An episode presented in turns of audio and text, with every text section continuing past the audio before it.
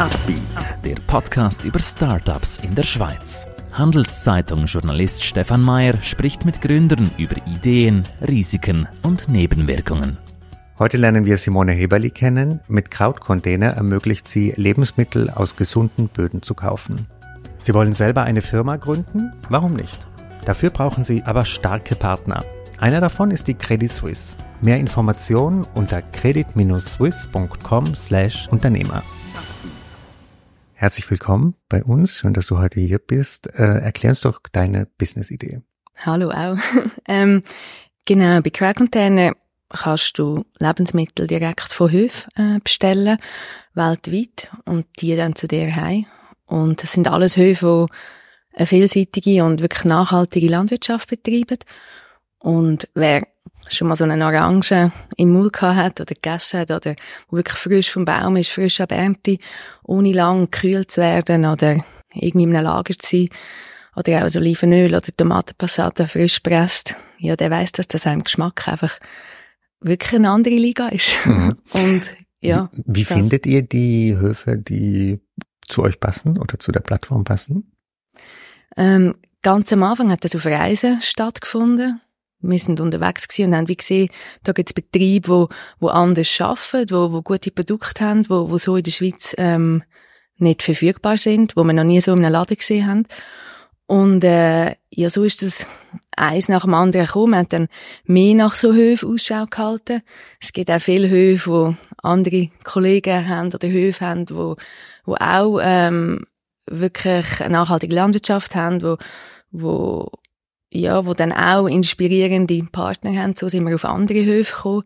Ähm, viele schreiben uns jetzt auch an, ähm, erzählen von ihrem Hof, von ihrem Produkt und äh, so kommen wir auch zu neuen, ja, zu neuen Höfen. Wie ähm, verdient ihr dann Geld damit? Also sind die Preise dann deutlich höher oder was ist da euer Businessmodell? Mhm, mhm. Ähm, ja, wir verdienen schon Geld mit, äh, mit dem Verkauf von den Produkten. Also so decken wir unsere laufenden Kosten und das funktioniert ähm, auch. Und Preise, ähm, das ist eigentlich auch so ein das Einzigartige an unserem Modell sind, ähm, machen wir in Absprache alle mit Produzenten und Produzentinnen. Das sind Preise, wo dann wirklich auch alles so ein bisschen beinhaltet, dass auch alle Parteien nachhaltig arbeiten können. Ähm, und so eine die Preise machen wir auch transparent, also du kannst bei jedem Produkt schauen, was sie, was sie kostet, wer wie viel davon bekommt. Und ja, sind natürlich ein bisschen höhere Preise, wie man sie im Supermarkt findet, wenn man jetzt wie einfach Bio kauft oder andere äh, Lebensmittel kauft, aber dafür ist halt wie die ganze Wertschöpfungskette transparent mhm, abgebildet. Mhm. Äh, zu dir als Gründerin, ähm, erklär uns doch kurz deinen Weg bis jetzt zu diesem Startup. Ich selber ähm, bin, äh, bin zu Crowd Container gekommen, weil äh, ich auch Kundin bin. Also ich habe das Modell kennt ähm, und habe Crowd Container verfolgt und es hat mich einfach inspiriert, wie die arbeiten. Ich habe selber, ähm, ja, ich esse gern und gut und bin äh, vorher lang in der NGO tätig gewesen, also bisschen diese Seite kennt und vorhin ähm, in einem grossen Schweizer Medienhaus äh, mehrere Jahre. Ja, und jetzt vereint Crowd Container sehr vieles von meinen persönlichen Werten, aber auch so ein vom Unternehmertum. Ähm, ja, ich finde es wahnsinnig spannend, in einem Startup zu arbeiten. Genau. Wie würdest du denn deine Arbeitsweise beschreiben in einem Startup? Wie unterscheidet es sich von deinen vorherigen Jobs? Wir sind viel ein kleines Team natürlich. Vorher habe ich wirklich in Corporates geschafft mit auch sehr viel politischen Strukturen, ähm, Lobbying und ähm, ja, man hat sehr viel und sehr lange über Strategien geredet, ähm, bis es dann wirklich zur Ausführung gekommen ist. Und jetzt ähm, sind wir sicher schneller. Wir müssen uns aber auch selber bei der Nase nehmen, dass wir auch nicht alles immer machen ähm, Und ja, man kann wie so ein bisschen auch seinen eigenen Job und seine eigene Firma ähm, gestalten. Man, man ist also ein bisschen auch selber verantwortlich für das, was man macht, ähm, kann aber das natürlich auch persönlich auch steuern und das ist, ja, das ist mega cool. Möchtest du in der Startup-Welt bleiben oder kannst du dir vorstellen, wieder mal zurückzukehren in diese entweder NGO oder mhm. Corporate-Welt? Hey, das sind schon so Fragen, Fragen, die ich mich auch so stelle. Ähm, persönlich, gerade jetzt stimmt das mega für mich und ich, ich habe mir ehrlich gesagt gleich auch nicht vorstellen, in wirklich diesen grossen Strukturen zu arbeiten, wo man selber nicht, nicht am Steuerrad sitzt, wo man selber nicht auch wirklich etwas kann verändern kann und auch wie den Impact sieht von dem, was man macht. Ähm, obwohl ich das vorher in meinen vorherigen Jobs auch immer können, ist es jetzt gleich nochmal, ja, jetzt ist man halt wie im Herz und aber auch sonst beteiligt, das ist schon noch cool. Mhm. Ja. Das ist ein schöner Satz. Äh, das äh, Kapital, die Finanzierung, bist du auch selbst investiert oder woher nehmt ihr die, äh, reichen eure Einnahmen oder habt ihr externe Partner, Partnerinnen? Tagesgeschäft decken wir tatsächlich mit unseren laufenden Kosten, also mit, der, mit dem Verkauf ähm, von unseren Produkten. Ähm, wir haben letztes Jahr noch eine erfolgreiche Wachstumsfinanzierung gemacht mit Investoren und Investorinnen aus dem ähm, Impact- und Purpose-Bereich. Und das erlaubt uns jetzt schon auch nochmal zu wachsen und wirklich auch nochmal grösser zu denken. Das hat man jetzt nicht wie aus dem eigenen, ähm, ja, aus den eigenen Mitteln geschafft. Welche Bandbreite war da ungefähr, was ihr eingesammelt habt? Also ohne jetzt eine konkrete ähm, Zahl? Im, also über eine Million, also schon ein größerer Betrag. Und seid ihr jetzt ähm, momentan auch offen für Investoren und Investorinnen oder sagt ihr, wir brauchen erst mal zwei Jahre nichts? Ähm, ja, nein, wir sind nicht offen für Investorinnen jetzt gerade wirklich, weil uns das letzte Jahr, das hat auch sehr viel Energie gekostet, natürlich, so eine Finanzierung ähm, auch zu machen und das passt jetzt extrem ähm, äh, für uns mit den Investorinnen, die wir zusammenarbeiten. Und wir nehmen ja auch, also es muss dann schon auch matchen irgendwie auf der Werteebene und genau jetzt, jetzt, wenn wir unsere ganze Energie in Wachstum mhm, eigentlich stecken. Mhm.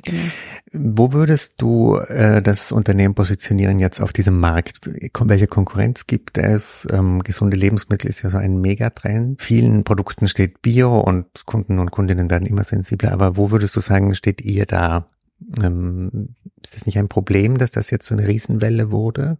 Dieses ähm, Biobewusstsein? Ja, also das, das hilft uns mega, dass ganz viel Bewusstsein jetzt auch immer mehr kommt und gestärkt wird. Auch die Wertschätzung vom Essen wird ähm, wieder viel viel größer. Also es ist einzelnen Leuten wichtig, was, was sie im Bauch haben und von wo das es kommt. Ähm, also wir würden uns wünschen, wir hätten noch ganz viel mehr so Initiativen, wie wir es ähm, machen. Und unsere Konkurrenz ist, ja, hat ist wieso beides der ganze, also jeder Laden ist unsere Konkurrenz, wo man kann essen, posten und gleichzeitig ist halt, ist es nie nicht so transparent wie bei uns. Wenn du Bio kaufst in einem normalen Laden, dann dann weißt du, okay, es ist in einem nachhaltigen Anbau, aber wer kommt jetzt genau der, der Franken über, wo ich da mehr ausgebe? Wie, wie wird das Geld verteilt? Ähm, und auch bei den normalen Bio-Labels, die sind gut und ähm, poste ich auch, aber ist wie ist halt Natur im Zentrum, aber der Mensch, quasi alle die Ernte-Mitarbeiter, wie nicht. Also der ganze ethische Aspekt ist im Label nicht abdeckt. Mhm. Und der ist bei uns wie auch noch drin.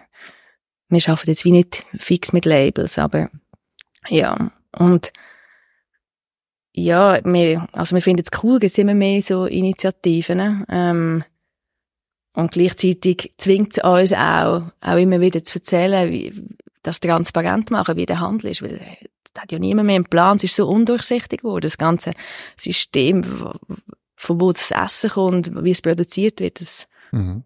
Welche, wie viele Konkurrenten habt ihr, die was ganz, ganz Ähnliches machen? Also oder und gibt es da vielleicht auch Möglichkeiten, dass ihr euch mit denen irgendwann zu einem größeren Netzwerk in der ganzen Schweiz vereint?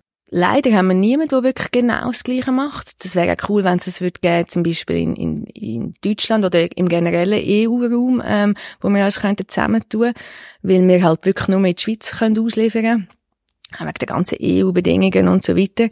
Ähm, das wäre, also ja, das wäre super. Ähm, und ja, für uns ist es halt wie wichtig, dass mit denen, wo wir zusammenarbeiten, dass halt wirklich die ganze Handelskette transparent ist, dass, dass, dass man wirklich weiß, wie so ein Preisstand kommt, was drinnen ist. Und so in dieser Breite gibt es halt wie wirklich noch nicht auf dem Schweizer Markt. Mhm.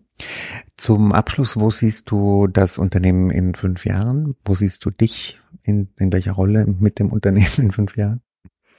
Ja, sicher grösser, mit mehr Reichweite, mit nochmal viel mehr Kunden und Kundinnen, ähm, mit nochmal mehr Produkte im Sortiment von, von, von Höfen, die genau so arbeiten.